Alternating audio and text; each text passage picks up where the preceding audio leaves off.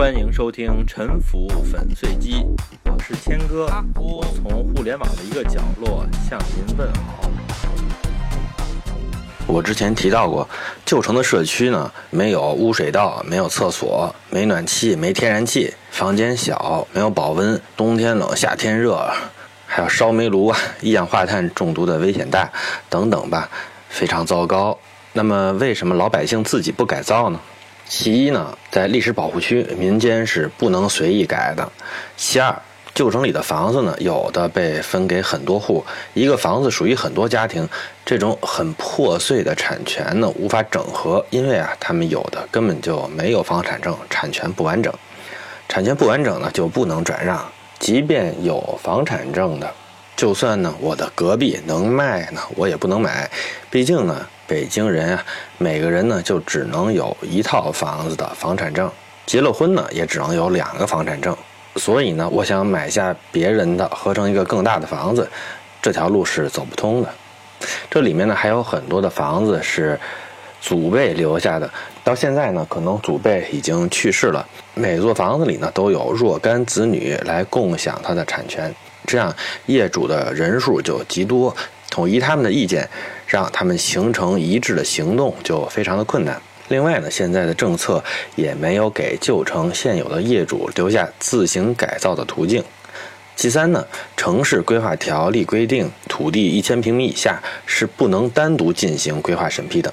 这样呢，在现在的管理情况下，所有一千平米以下的地产都是死地，是不能进行再开发的。你要知道。这个世界上绝大多数人都是住在一千平米以下的地上。这种政策，它的理论依据是认为小开发水平低，父母官呢特别崇尚顶层设计，要干就干大项目。但是呢，其实这些都是一些莫名其妙的、很奇怪的想法。不管怎样呢，目前的旧城社区呢，他们就只有一个前途，就是等着政府包办。政府呢，把他们全都买下来，让他们搬走。政府买下这些老房子的产权的做法呢，不叫购买，而叫做补偿。为什么叫补偿呢？如果政府雇佣我去做设计评委的话，我干这个活呢是明码标价的。比如说，我每天收费两千块钱，政府呢愿意掏这个钱，我就去。如果呢政府不愿意掏这个钱，他说呢我们的标准就是两百块钱，那我就不去啊，这样是很公平的。但是。如果我被公安拘留了，关了一天，后来呢，公安啊认定我是被冤枉的，这样他们就对我实施补偿，决定呢赔我两百块钱。这两百块钱呢，我也就只能收下，我也不能要更多的钱了。同样是政府找我去一个小屋子里待一天，一个给两千块钱，一个给两百块钱，这种差别是怎么来的呢？在得到里面，薛兆丰老师讲了这两种交易定价的方式，前者叫做产权原则，后者叫责任原则。所谓补偿，它的意思是拆迁这种事情虽然还没有发生，你可以当成已经发生了，不能再改变了。这样呢，就不再按照产权原则，双方自愿交易，而是你家被我拆了，我要为你负责任，来补偿给你钱。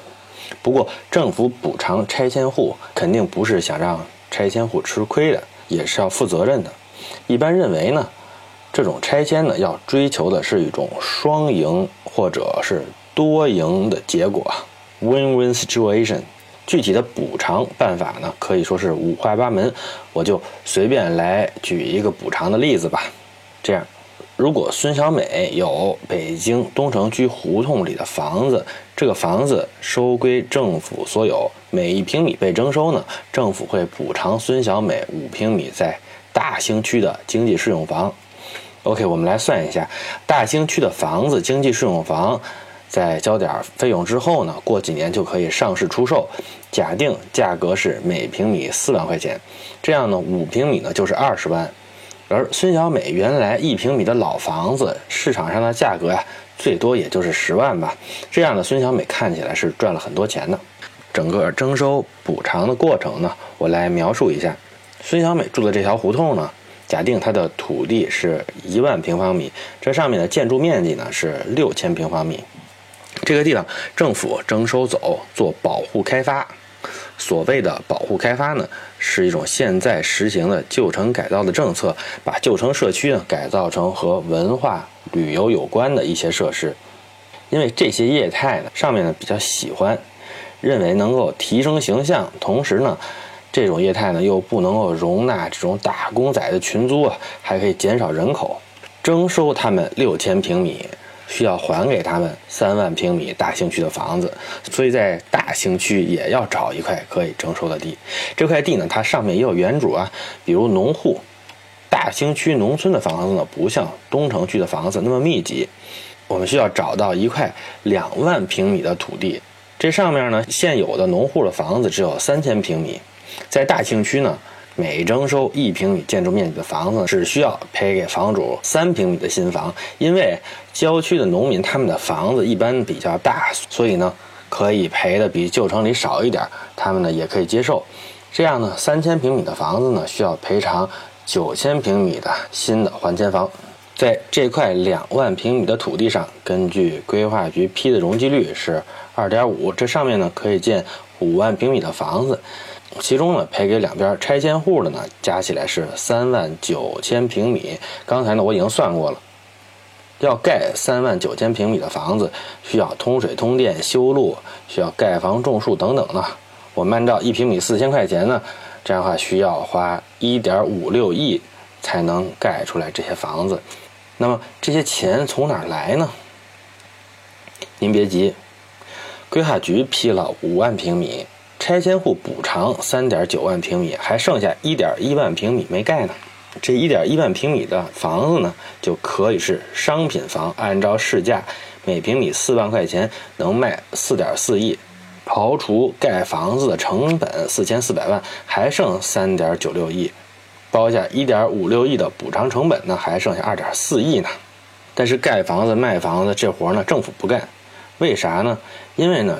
政府啊，它不是专业组织盖房子，他们干这个事儿呢，成本高，效率低。再说呢，政府他自己盖房的话，不免又有很多干部等着要分房，所以啊，政府学乖了，把这个项目的开发权卖掉，社会上呢，所有的开发企业都可以来竞价，价高者就可以拿走这一点一万平米商品房的开发权，还得负责呢，把三点九万平米的回迁房盖出来。那么竞价的企业。会出多高的价格呢？理论上啊，可以比二点四亿少一分钱，因为企业只要不赔钱呢，他赚一分钱，理论上呢，这个生意就可以干。现实中呢，因为过去的房价呢涨的时候多，所以开发企业一般到最后也没少赚钱。开发企业赚了钱呢，还能给政府纳税。您看孙小美他们住上了五倍原来面积的新房，大兴区的原住民呢？得到了三倍面积的回迁房，开发企业卖商品房赚了钱，政府呢卖地挣了二点四亿，还能收点税。旧城区也腾空了，可以搞一些什么保护开发，盖些呢不一定赚钱，但是看起来很美的房子，这不就是传说中的多赢的局面吗？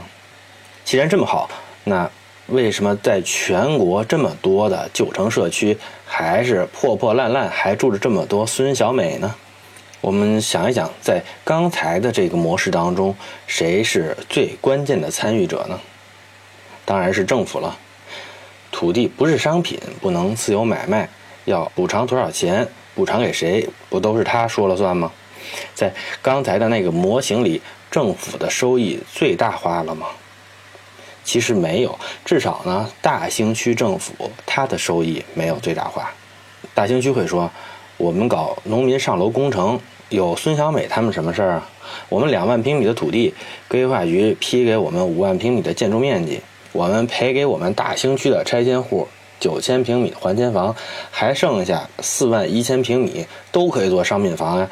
卖掉之后呢，除去所有成本啊，能赚十四点四亿。我们完全可以十四点四亿把这个地卖给开发企业。你们把孙小美他们拉进来了。我们就只能卖二点四亿了，这中间差了十二亿呢。我们大兴区呢，为了解决孙小美他们那六千平米破房的拆迁呢，少赚了十二亿。我这里边说的大兴区呢，呃，只是一个化名啊，大家不要对号入座。我说到这里，您是不是很惊讶？您是不是没想到拆迁旧城的成本啊，居然有这么高？社会付出的成本是每平米二十万。就算社会花了这么多钱，好像是去救济了孙小美，让他们搬出来，你认为他们应该乐得屁颠儿屁颠儿的去求着政府给他们拆迁吗？还真不一定。您可能没想到，孙小美呢，可能觉得自己也没占着什么便宜。孙小美她在东城区的胡同里有三间平房，每间只有八个平米，一共二十四平米。他自己住一间，其他的两间租出去，每间月租一千块钱。孙小美一个月收两千块钱的房租，她搬到大兴被补偿了五倍面积的房子，一百二十平米啊，一套五十平米的一居，一套七十平米的二居。他呢自己住了一个一居的，把那个二居的给租出去了，每月的租金呢是三千块钱，这样呢他就每月多挣一千块钱，一年啊能多挣一万二。但是孙小美发现呢，要取暖用壁挂炉烧天然气，一年要花三千块钱，而以前用蜂窝煤呢，一年就三百块钱就够了，还要交物业费。这回迁房呢，政府啊有补贴物业费，所以它的物业费比较便宜。有电梯的呢是每平米每月一块二毛钱，这样一年下来呢，孙小美要交一千七百二十八块钱的物业费。只不过呢，这种小区啊，它的物业是形同虚设，在电梯里啊，经常可以看到一些狗屎狗尿。孙小美觉得呢，除了她有了自家的厕所以外呢，生活啊没比以前好多少。孙小美在东城区的时候，工作是酒吧的前台，一个月呢发五千块钱。到大兴区之后，她发现这边没有酒吧，类似的工作呢只有网吧的前台，一个月啊只发两千块钱。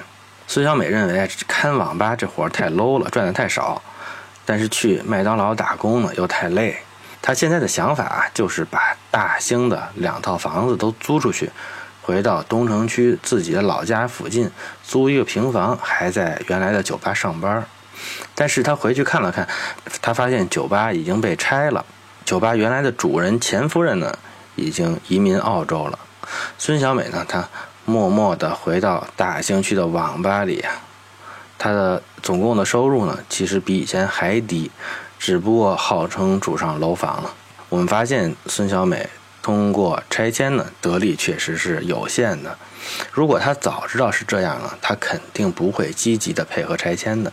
而钱夫人呢，她曾经有东城区胡同里的一个小院建筑面积是一百八十平米，她又偷偷的在地下挖了一百八十平米，然后呢，他把小院呢租给了一个叫乌咪的美国人。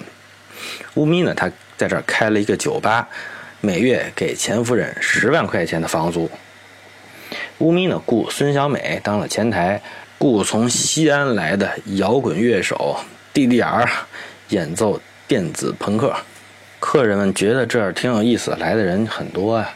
每晚的营业额是一万块钱。他们每个礼拜只上四天班，其他三天呢，乌咪都去丛林里探险。但是他赚的钱啊，还是够给钱夫人付房租。然后呢，还给两个员工发工资的。在这个酒吧被拆除之后呢，乌米就流浪去了印度。钱夫人呢，她的房子呢，只有地上的一百八十平米是政府承认的，地下的不承认，所以呢，她被赔了大兴区九百平米的楼房。这些房子呢，都租出去，每月的房租呢，还不到原来小院房租的一半钱夫人气的是大病了一场，病好以后呢，钱夫人办了澳洲的移民。根据规定呢，北京的还迁房在五年之内是不能出售的，所以钱夫人想卖掉房子呢，还得等一等。他说呀，我先到澳洲去了解一下市场，五年之后呢，我卖掉这九百平米的房子，去澳洲开一个整容医院。我想呢，用心听的人都发现了，我刚才说的这些数字呢。其实呢，还是比较准确的，误差不会太大。我们有的时候只发现这些胡同的老房子很破，但是其实它们潜在的经济价值呢是很高的。你去问问租金，像孙小美在胡同的平房呢，每平米每天的租金是四块钱。钱夫人的小院连地下室都算上，每一平米呢每天的租金是九块三毛钱。这些呢其实还都不算太贵，十块、二十、三十、四十、五十的都有。店越小，价格越贵。拆迁补偿，孙小美和钱夫人都没占着太大的便宜，但是社会来拆迁补偿他们，要付出的成本呢也是很高的。就算大兴区愿意收留孙小美他们，因为呢大兴区也不是个只看钱的单位，他们也是看社会效益的。但是，关键是社会付出了这么大的代价，迁走这些胡同的居民得到了什么效益？北京二环内两广大街那些死气沉沉的产业园呢？其实呢，就是一个类似的工程的结果。这些新建的替代了过去旧建筑的产业园，他们的租金有五十块钱吗？有四十吗？有三十、二十、十块吗？有四块钱吗？差不多吧，大概就是四五块钱。这就代表了这些新建的建筑的经济价值。而且呢，因为旧城里不能增量，原来是多少平米啊，就还能建多少平米。花十二亿征收六千平米的胡同社区，也就只能盖六千平米的产业园。等于呢，这样的产业园呢，它的成本是每平米二十万。但是如果日租金四块钱的办公楼，你可以找一个基金公司去问问，让他出个价，看看这样的办公楼它的市场价值是多少。基金公司呢会告诉你一个价格，大概一平米两万块钱吧，成本二十万，但它的价值呢只是两万。就算租金翻一番八块钱，它还是赔的；再翻一番呢十六，它还是赔的；再翻一番租金三十二，它还是赔的。但是像这样一个赔钱的生意呢，是我们全社会一起做的。说到这里呢，我批评了半天。有没有什么建设性的东西呢？我想，如果你去北京东城区的五道营胡同，你会发现这条小街啊漂亮极了，招牌高雅，店铺整洁明亮。当然，不该明亮的店铺呢，它也不明亮。这儿业态也非常的丰富，有很多比较小众的商品呢，我都看不太明白。还有一些小众的餐厅呢，菜单都看不懂。我们的领导呢，特别担心北京的旧城啊给中国人丢脸，但是他如果来这里呢，肯定会特别放心的，因为有很多老外呢和其他有文化的中国白领啊都在这里混，他们当然是因为喜欢才来的，他们为啥不去两广大街的产业园混呢？而且这边的原住民老北京，他们呢也没吃亏，他们的房子呀租了一个好价钱。他们的日子呢过得特别的放松，在胡同边呢围着乒乓球桌打球呢可开心了，而且呢做这些呢也没什么大不了的，并没有消耗政府财政的资源，只不过呢是这些胡同房屋的所有者，他们呢把使用权租给了价值更高、能支付更高租金的店铺。而租下这些店铺的人呢，只是在尽量的发挥这些房屋的经济价值。我现在呢，最怕的就是有私啊来把这种地方拆掉，因为这儿业态的这种多样性和组合方式呢，是十几年市场里磨合的结果，一旦破坏呢，就很难复原了。这种局面呢，我认为是胡同的一种进化。而且呢，是在很多的不利条件、在各种限制之下进行的。这些限制包括什么呢？首先是加建的限制，加建是不合规的，你加建房屋是要冒被拆除的风险的。第二是改建的限制，在四合院的围墙上开个窗，现在呢被说成是穿墙打洞，有司呢可能来强行砌墙把这个窗户封上。